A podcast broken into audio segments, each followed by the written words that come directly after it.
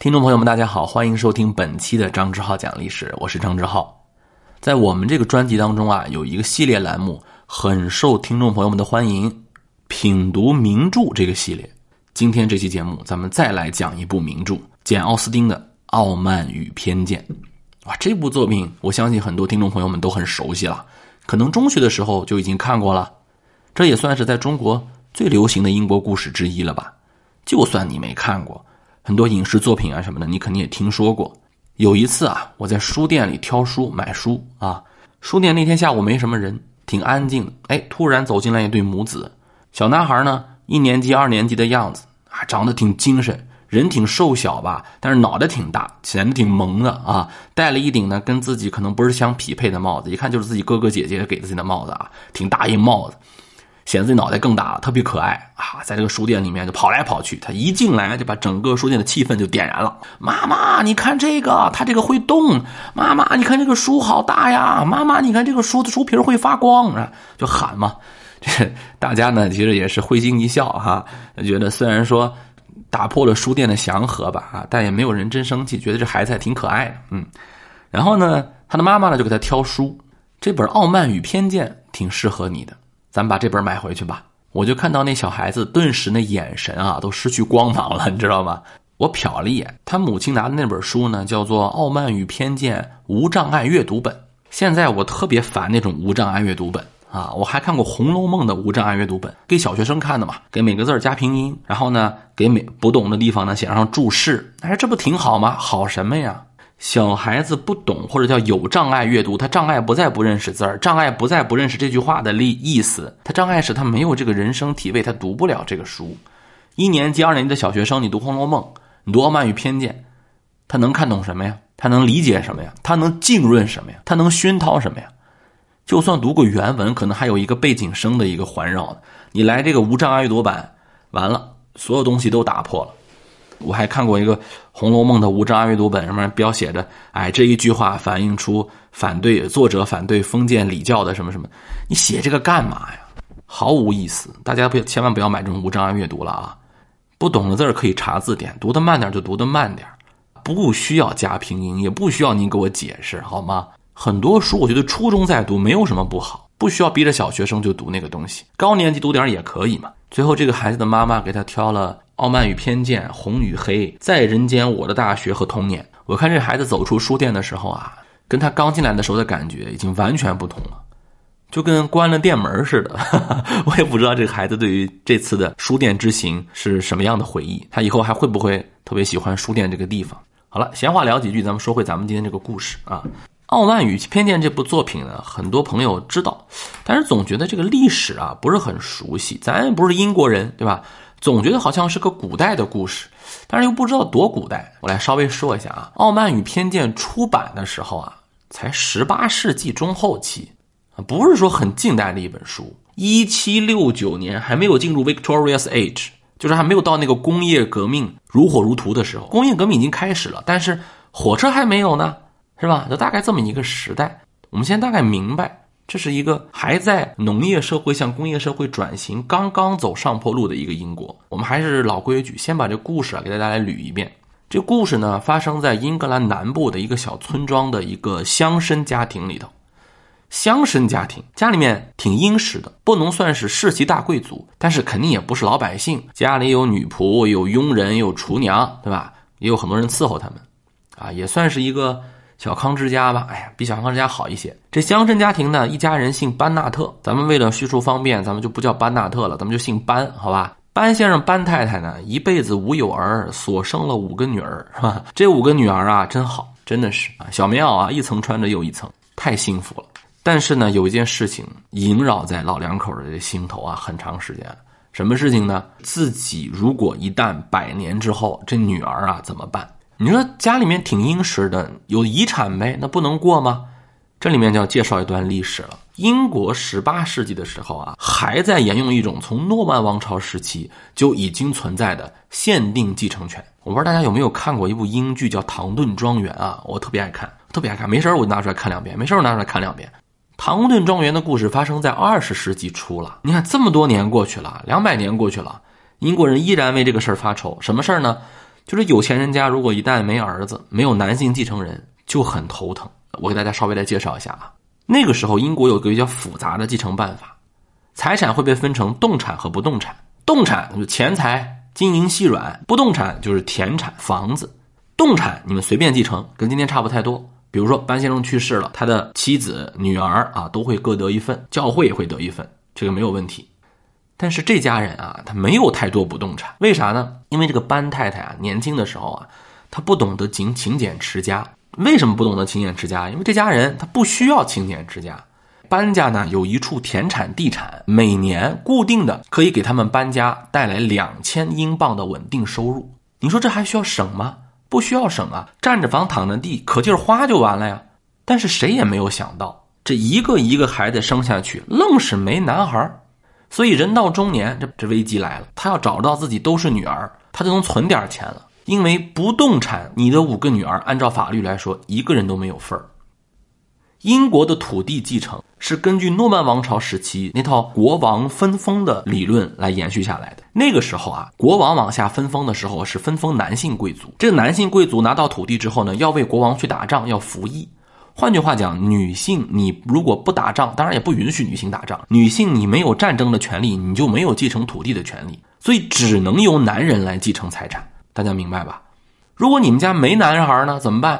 那有有关部门专门按照血缘给你查，找到一个跟你血缘现在比较近的男性继承给他，你同意不同意也得继承给他。你像唐顿庄园当中，克劳利爵士他自己没有男性继承人，他唯一的侄子在泰坦尼克号的丧生了，那么就只能由有关部门和法律规定，把他整个庄园、整个的财产继承给另一位克劳利先生。这个先生虽然跟你有点血缘关系，那已经是八竿子打不着了。中国人讲出了五福，早就不是亲戚了。啊，可能往上倒三四辈儿，可能还有点关系，但是呢，就得给他，你不同意也没办法，打破不了。如果班先生一旦去世，自己的夫人、五个女儿，很有可能就要寄人篱下，寄在他一个远房表侄的篱下。至于人家远房表侄养不养他们几个人，那就说不定了。晚年就会很悲惨啊！到时候你这五个女儿能不能配得好人家，这都是问题呀，就很尴尬，就这么一个背景。那怎么办呢？班太太就只能有一个寄托了，就是趁着我老头还没死，趁着我们家还没有被别人继承走，我赶紧给我这五个女儿啊寻个好人家，通过结婚，通过婚姻，让我们在财产上保住我们的优越生活，是吧？我女儿的幸福可能才有着落。大家知道，在十八世纪，女性如果不通过这个，根本就没有出路嘛。哎，正好。就来了一位从英格兰北部的阔少，叫宾格莱先生，租下了他们搬家庄园旁边的一尼日斐花园。这么一个钻石王老五来了，那班太太肯定要抓住这个机会啊！他马上派班先生去这个尼日斐花园啊去拜访。为什么呢？因为只要我去你们家拜访，按照礼节，那个时候贵族很讲礼节呀，你就得必须回来回访。哎，这样不就可以见到我的女儿了吗？班太太对自己的女儿还是很自信的，尤其是大女儿吉英。出落的是美丽动人、落落大方，行为举止也很有这个贵族风范啊！觉得他一定能够促成这段美好的婚姻。有人就说了，说这个这个作品啊，太过于陈腐了。那女性为什么老想结婚呢？就不能自己这个立一番事业吗？那个时代女性是不能工作的，婚姻就跟咱们今天的那个高考一样，而且不可能重来，也不能复读，是吧？你也不能说，呃，我换所学校吧，那不行啊！一战定生死，没有任何翻盘的机会。啊，所以婚姻对于当时的姑娘来讲，那就是人生重要选择。选好了天堂，选不好了地狱。宾格莱先生的回访带来了一个很好的消息，就是我们要在乡间啊举办舞会了，大家都来参加吧。小说第一个小高潮就在这场盛大的舞会当中拉开了帷幕。宾格莱先生确实有钱，家里有地位，为人也比较稳重，可以算是一个高富帅。但是小说精彩之处在于什么呀？不是为了写宾格莱先生，宾格莱先生呢，只是那个拉开幕布的布而已。那幕布后面的那位才是真正的男主角。当你以为宾格莱先生就已经是梦中情人、白马王子的时候，哦，他身边有一位男客人，比他是更帅、更有钱，而且气场是更强大。这种写法就跟上台阶儿一样啊，让你觉得你的这个好奇心被一点点的调动。要说有钱啊，宾格莱先生跟这位先生比起来，那就是小巫见大巫。这位先生每年至少有一万英镑的收入，那就不是钻石王老五了，八星八件是吧？高级钻石、粉红鸽子蛋钻石级的王老五了。这就是我们的达西先生，在英国啊，今天 Mr. Darcy 就跟我们今天的 Mr. Right 是一个意思，就真命天子啊啊！两个人开玩笑说：“你找到你心中的对象了吗？”他就会说：“你找到你心中的 Mr. Darcy 了吗？”达西先生在英国的流行语言体系当中，已经是最好男性伴侣的一个代名词了。当然，这就可以看出来这部作品在英国是有多么出名了。达西先生不但是小说中的男主角儿。也也是小说名字当中傲慢与偏见、傲慢的代表。这达西先生啊，一开始啊，对这个班太太一家呀不太喜欢，为啥呀？就觉得你们这家这个闺女啊、妈妈呀，都太过于热情了，没有点这个教养，不懂得矜持。他对这种叽叽喳喳的、吵吵闹闹的、特特过于热情的乡间礼仪啊，感到颇为反感，同时对自己的妈妈和姐妹叽叽喳喳的形象感到反感的。还有我们的伊丽莎白小姐啊，伊丽莎白小姐呢是班府的二小姐，大小姐叫吉英，二小姐叫伊丽莎白。伊丽莎白是傲慢与偏见当中偏见的代名词，她也觉得自己家的妈妈呀，就姐妹呀，就太太过于热情了，没必要嘛。舞会上，宾格莱和大女儿吉英两个人是越聊越开心，越聊越投缘。郎才配女貌，豺狼配虎豹。吉英呢，就像是一个英国版的薛宝钗，长得又漂亮又大方，而且行为举止呢也比较老成得体啊，和宾格兰先生呢很搭配。二小姐呢，咱不能说像林黛玉啊，二小姐没有那么柔弱的感觉，但是呢，她也挺有主见的，这点挺像林黛玉的啊，心里面呢想法比较多，性格活泼敏感，有点像史湘云的那种感觉，比较娇憨的那个劲儿，而且她特别看不上达西先生那个样子，她觉得你怎么了啊？你有钱就怎么了，是吧？我就不喜欢你们这种高富帅，对吧？有必要吗？板着一个苦瓜脸，好像谁就欠你二百吊似的。你有钱是你有钱，跟我们有什么关系？我们家也不是非要靠你们，对不对？我有我的自尊，所以说这也就奠定了伊莎白啊对这个达西先生的偏见。有人就说啊，这个故事太老套啊，现在很多不就是那样的吗？霸总文，对不对？一个霸道总裁，谁都不喜欢啊，就喜欢那个在公司里头对他敢于翻脸的那个女孩。哇，你看这个人和外面那些妖艳贱货好不一样啊，她很清纯呐，是吧？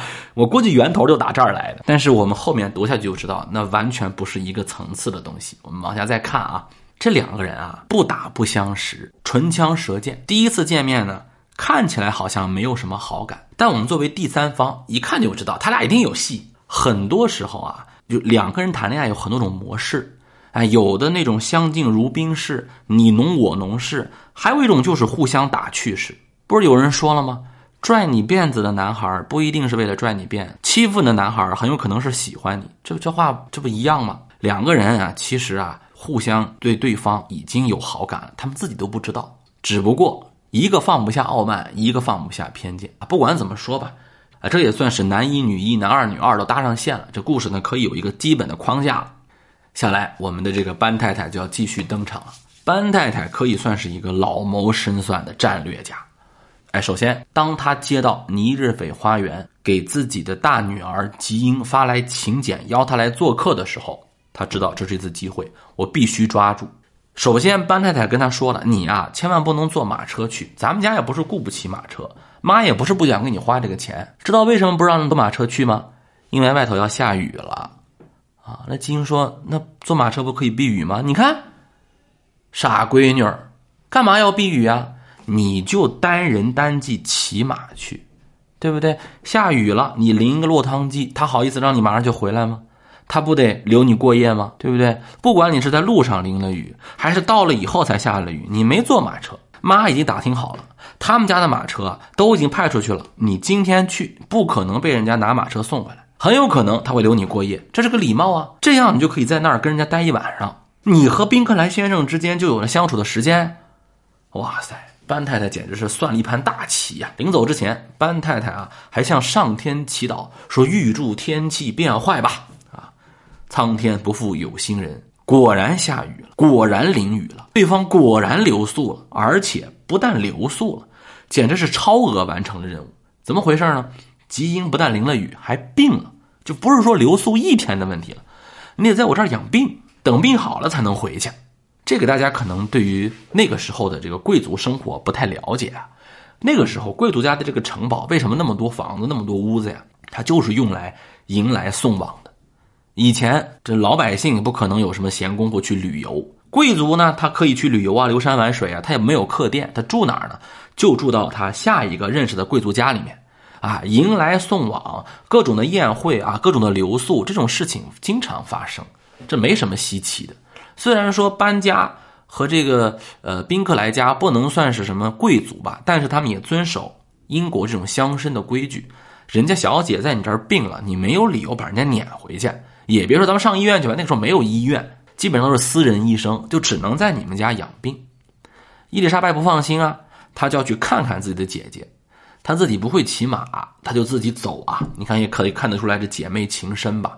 走了三英里，走到尼日斐庄园来探望自己姐姐。你看刚下过雨嘛，你走肯定是一脚泥啊。那个时候又没有公路，也没有地面硬化，一身泥一脚泥。那当然，你到了人家那儿呢，也得被留宿啊。这个时候就引起了一个人极大的反感，谁呀？就这宾格莱先生的妹妹。这宾格莱先生妹妹说就没有见过你们家这样的啊。大女儿来了是不不坐马车，非得骑马。你不要给我装，你就在那儿想在这儿留宿。第二个，你这妹妹也是看着你姐姐留宿在这儿呢，你也来上赶，你把我们这儿当什么了？就特别讨厌这两个绿茶婊呀！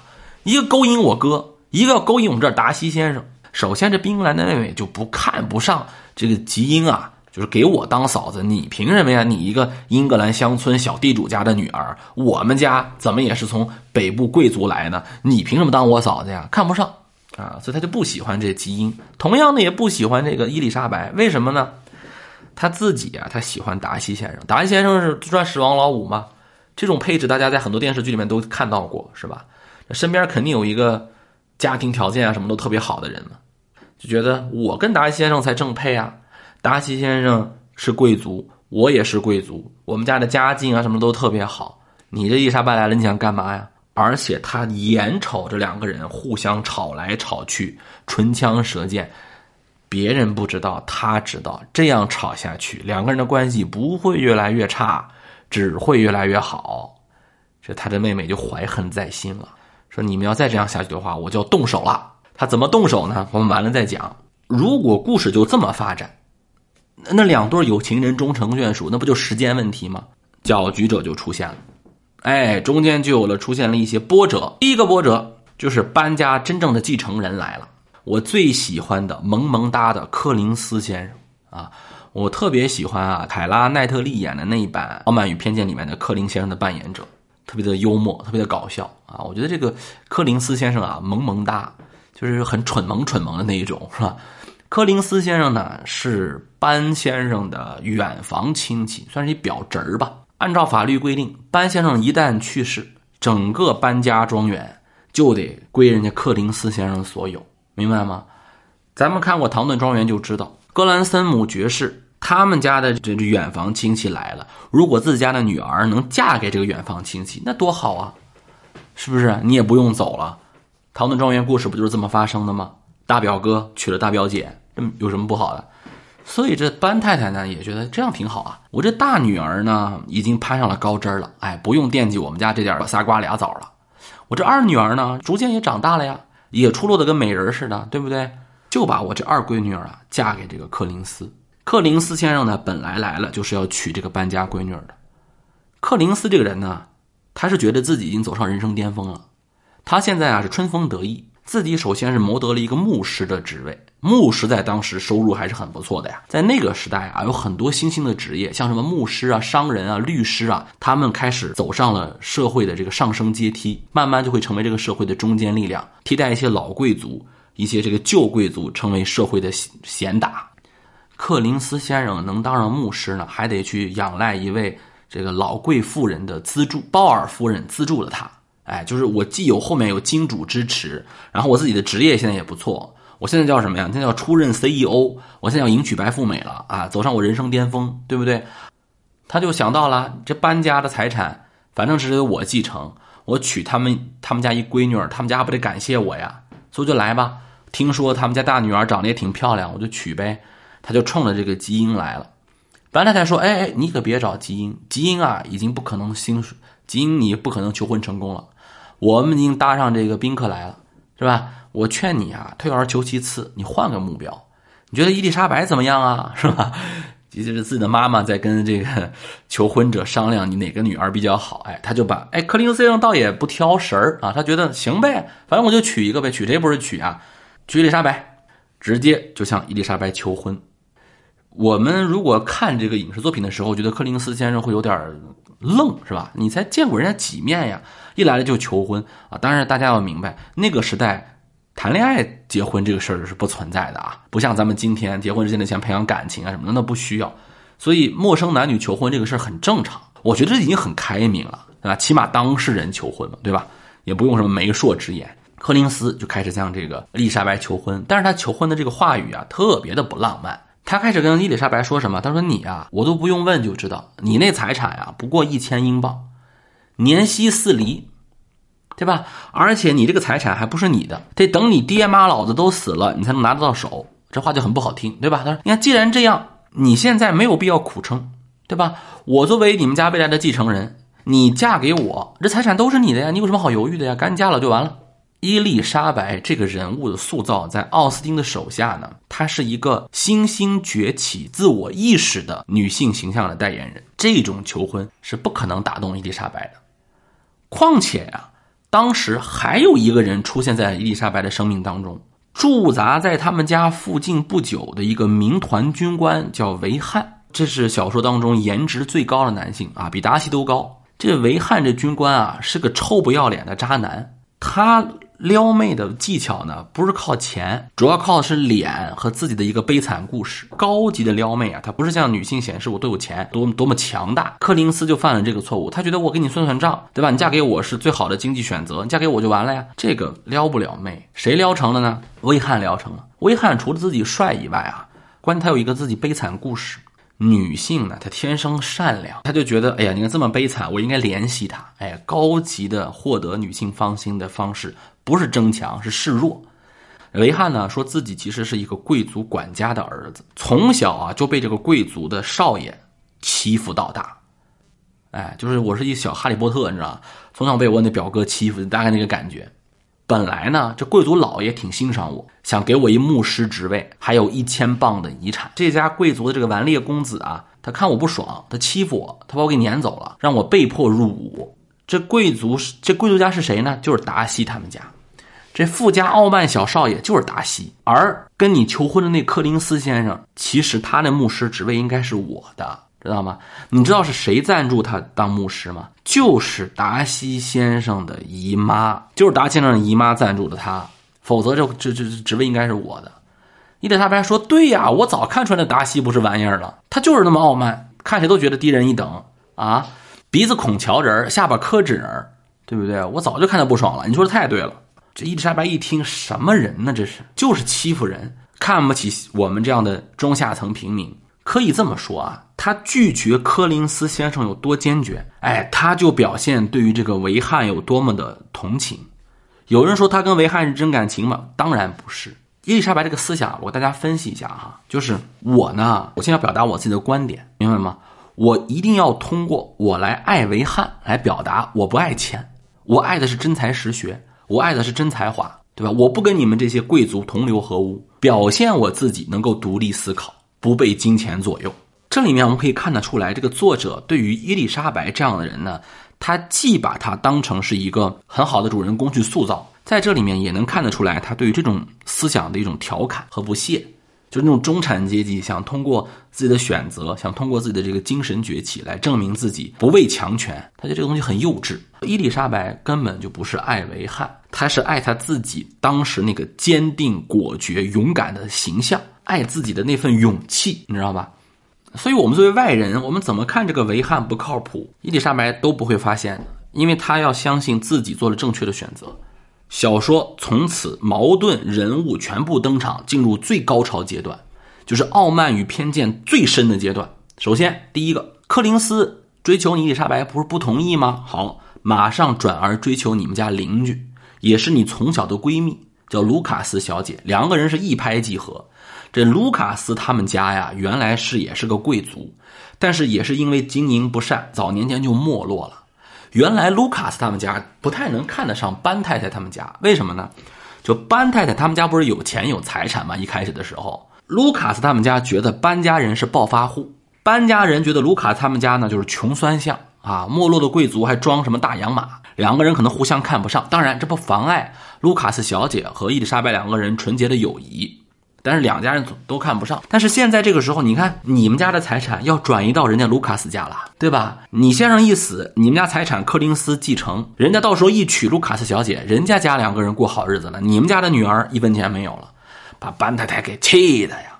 你看第一桩婚姻没了，第二桩婚姻，单身汉宾格莱一去无音信，大女儿吉英怎么联系，怎么都没回信，他就写信啊，说我去伦敦探望你吧。是吧？那咱俩这关系，我去伦敦探望你吧。但是宾格兰的妹妹就百般搪塞，百般制造障碍，就是不让吉英跟他哥哥联系。伊丽莎白觉得这个事儿完全就是怪达西，就是你看不上我们家，就是就是因为你这个达西太傲慢了，你看不上我们家这个地位，总觉得我们家要沾你家钱，总觉得好像我们家要飞上枝头做凤凰，所以才棒打鸳鸯，造成了我姐姐和这个宾格兰先生的感情破裂。我姐姐因为这个事儿还病了，差点都一命呜呼了。我恨死你了！当然，这个事情根本就没有啊。完全是宾格莱先生的妹妹在从中作祟。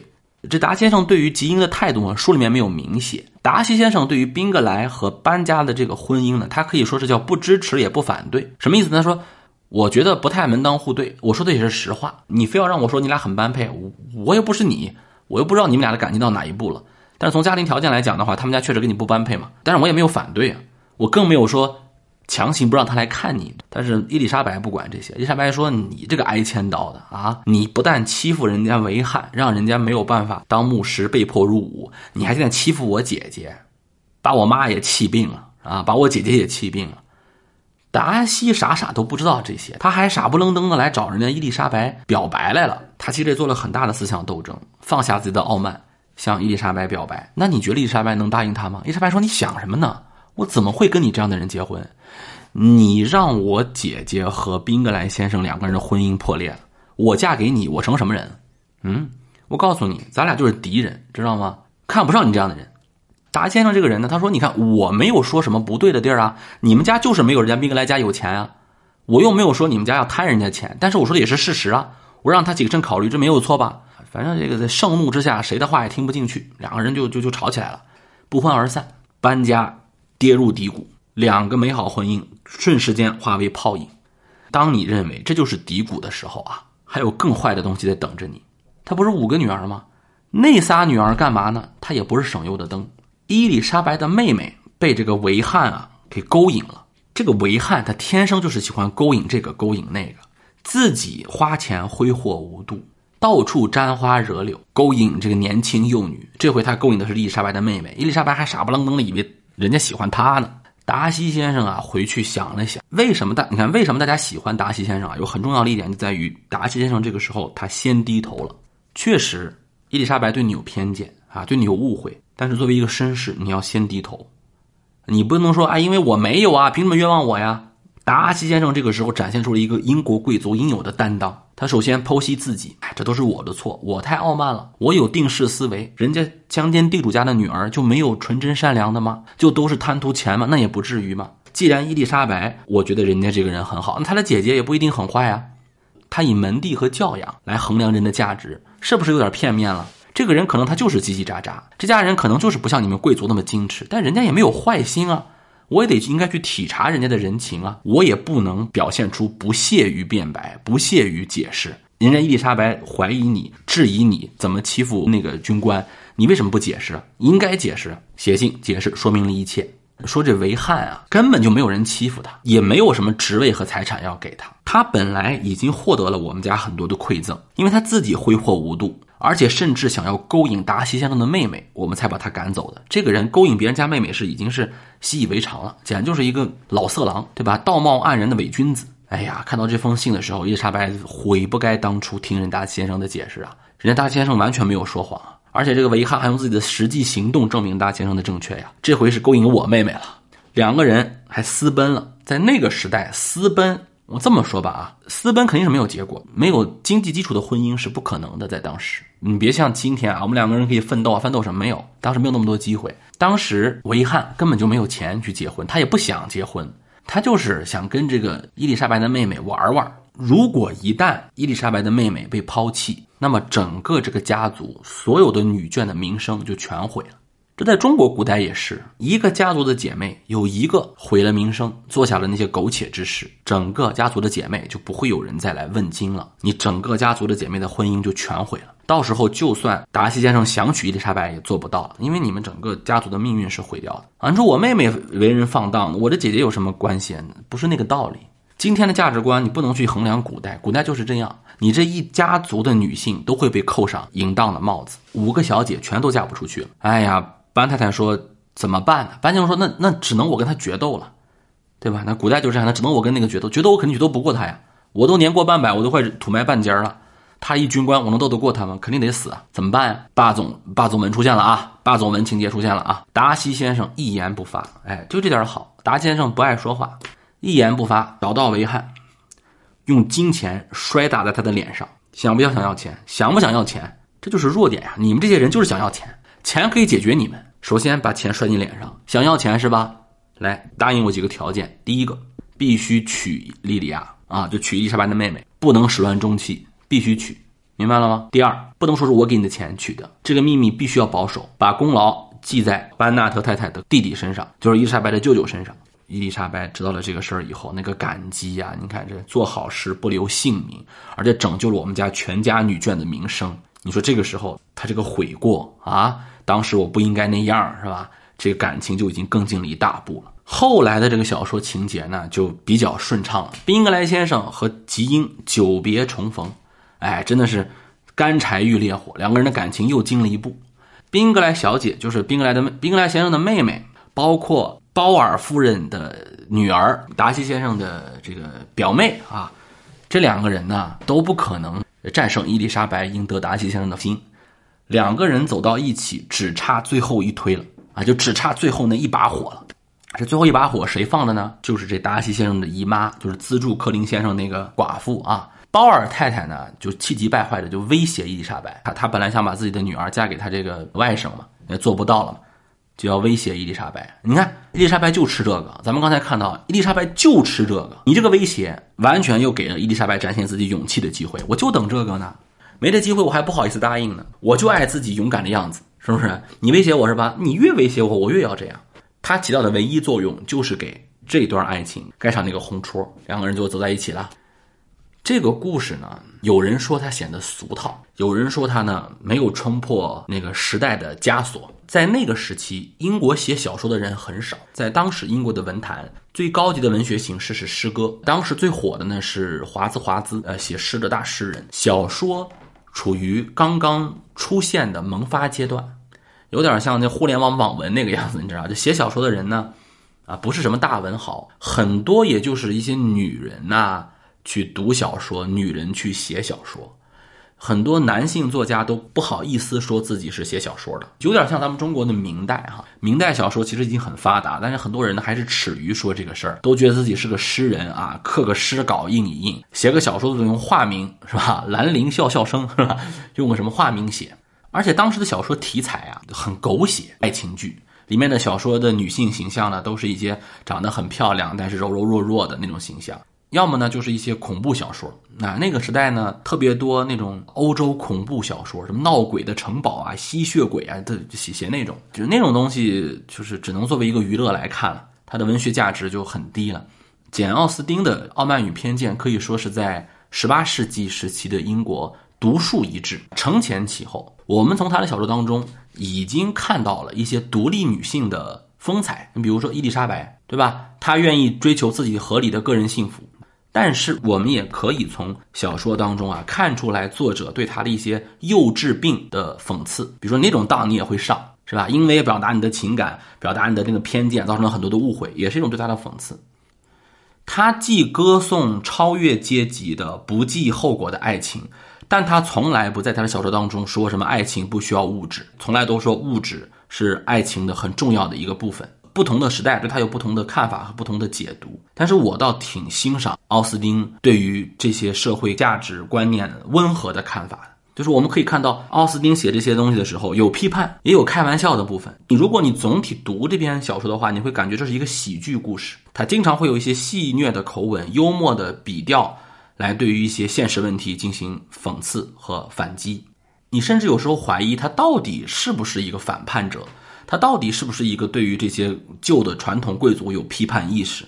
感觉有的时候他又是一个挺先锋的人，有的时候又有一些保守。有人说这不就是精神分裂吗？但是我认为这倒是挺中和、中庸的啊，我倒挺喜欢这种心态。嗯，大家也可以表达表达自己的意见啊，不是说人就是唯利是图的、蝇营狗苟的，要有诗和远方。但是呢，也得有眼前的苟且，没有钱也不也不行。所以他跟那些霸总文完全不是一个层次。我们可以在这个小说当中看得出各种人的那个心理的描写，人情练达即文章啊，世事洞明皆学问呐。如果你不是对这个社会、对各种各样的人有非常深刻的认知和了解，你写不成这样的作品。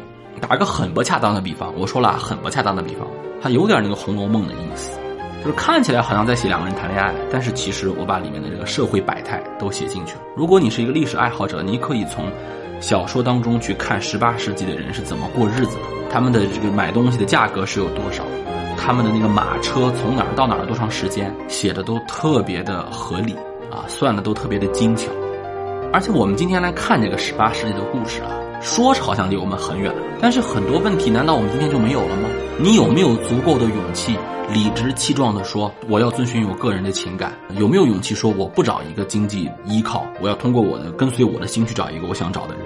你是不是还有像柯林斯先生那样的一个心态，就觉得啊，我只要有了这个，有了这个，有了这个，女性就自然而然应该答应我？有没有这样可笑的心态？有没有？这个都值得我们深思。好，今天这期《傲慢与偏见》，欢迎大家跟我表达你的看法，你最喜欢谁？这些观点你是怎么看的？下一期我们再见。